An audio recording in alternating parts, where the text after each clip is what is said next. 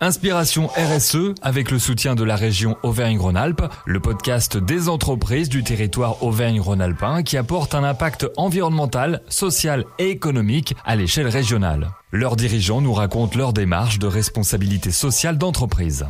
Bonjour, c'est Daniel Angalone pour le podcast Inspiration RSE. Daniel Angalone, bonjour. Bonjour. Vous êtes le directeur général de Bontaz, notamment leader mondial des systèmes hydrauliques. Est-ce que vous pouvez nous présenter votre entreprise?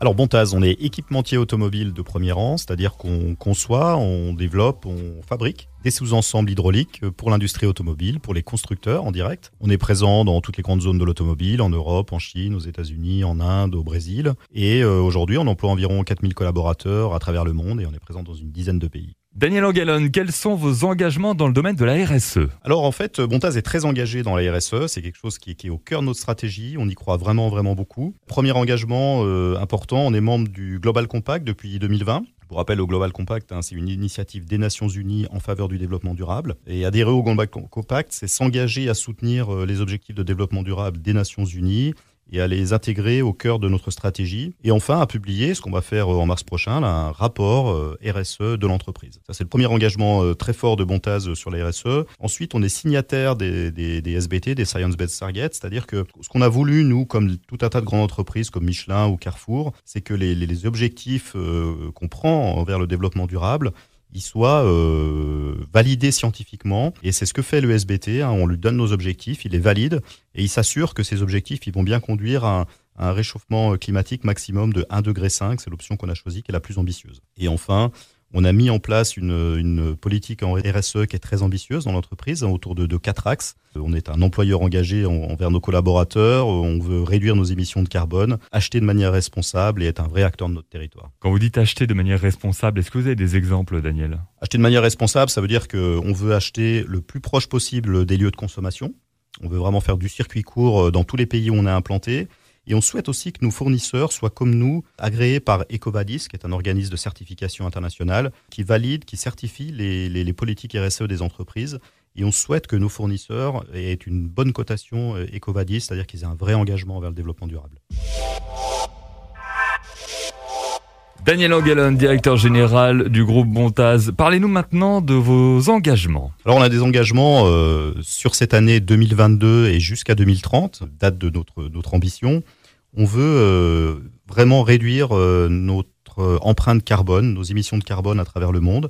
On vient de faire un bilan carbone du groupe qui nous indique qu'on émet aujourd'hui 100 000 tonnes de carbone environ chaque année. Et ça, on veut vraiment le réduire en axant notre travail sur l'énergie. On veut réduire nos consommations énergétiques, sur la production de l'énergie, sur des meilleurs achats pour que nos, fournisseurs nous, fournissent des composants qui émettent moins de carbone. Et puis euh, également sur nos, sur nos process euh, internes de production, on veut essayer de, réduire, que ce soit les, la, climatisation, la consommation électrique de nos machines. On a des vrais engagements euh, autour du carbone. Et puis, en tant qu'employeur engagé, qui est un gros axe de notre politique impact, notre politique RSE, on s'est engagé dès cette année à améliorer la prise en charge des frais de santé de tous les collaborateurs à travers le monde. Alors une bonne couverture sociale en France qui existe naturellement, mais dans beaucoup de pays c'est pas du tout le cas.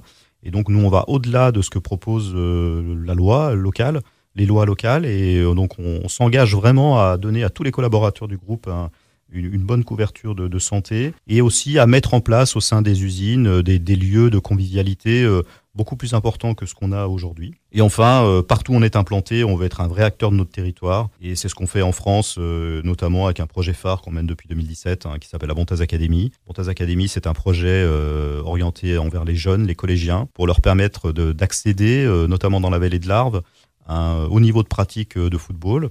L'Académie Bontaz, c'est la seule académie privée agréée par la Fédération française de football. Et ça permet à, des jeunes de notre territoire de se former au foot, mais pas que ça, en fait, c'est un, vrai accompagnement euh, par les éducateurs qui sont tous agréés.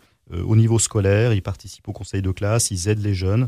Et il y a aussi une vraie éducation civique des jeunes avec tout un tas d'actions qui sont menées sur le territoire. Daniel Angelon, directeur général du groupe Bontaz. Comment vous organisez en interne Alors en interne, pour que la, politique RSE soit, euh, soit vraiment efficace, qu'on a décidé de faire, c'est d'abord de, vraiment soutenir au niveau de la direction euh, cette politique. On est, vraiment très très engagé, on y croit.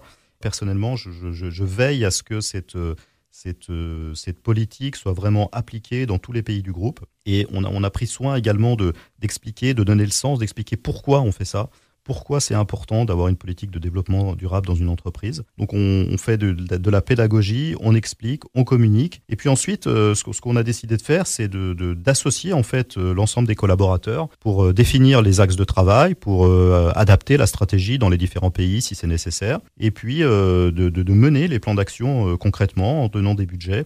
Donc on a vraiment associé toutes les couches de l'entreprise, et pour nous c'est le gage de réussite de la mise en œuvre de cette politique. Comment on s'organise comme ça pour, euh, pour une politique RSE à travers le monde? Eh bien, en fait, euh, la RSE, c'est un sujet très, très inspirant. Et dès qu'on a commencé à libérer les énergies, à dire qu'on voulait s'engager dans, cette politique, on s'est rendu compte qu'en fait, euh, il y a eu beaucoup de mobilisation dans toutes les entreprises du groupe, beaucoup d'initiatives de partout. Et en fait, on s'était dit au départ, il va falloir euh, animer, il va falloir pousser les gens. Et en fait, ça a été le contraire. On a dit qu'on voulait le faire et tout le monde s'est engagé dans cette voie. Et aujourd'hui, on a plutôt tendance à les freiner, à pas aller trop loin que, le contraire. Donc, il y, a une vraie dynamique, il y a un vrai intérêt. Et c'est d'ailleurs tout l'intérêt d'une entreprise de, de mettre en place ce genre de politique, c'est parce qu'en fait, on, on, va vers du mieux naturellement. Est-ce que c'est même inspirant pour les autres pays si on va encore plus loin? Oh oui, ça peut être inspirant. Euh, alors il y, a des initiatives euh, prises en France qui inspirent d'autres pays, mais il y a aussi pas mal d'initiatives qui sont prises euh, dans d'autres pays du groupe et qui nous inspirent nous. il se passe beaucoup de choses sur notre site tunisien, par exemple, qui, prend beaucoup d'initiatives,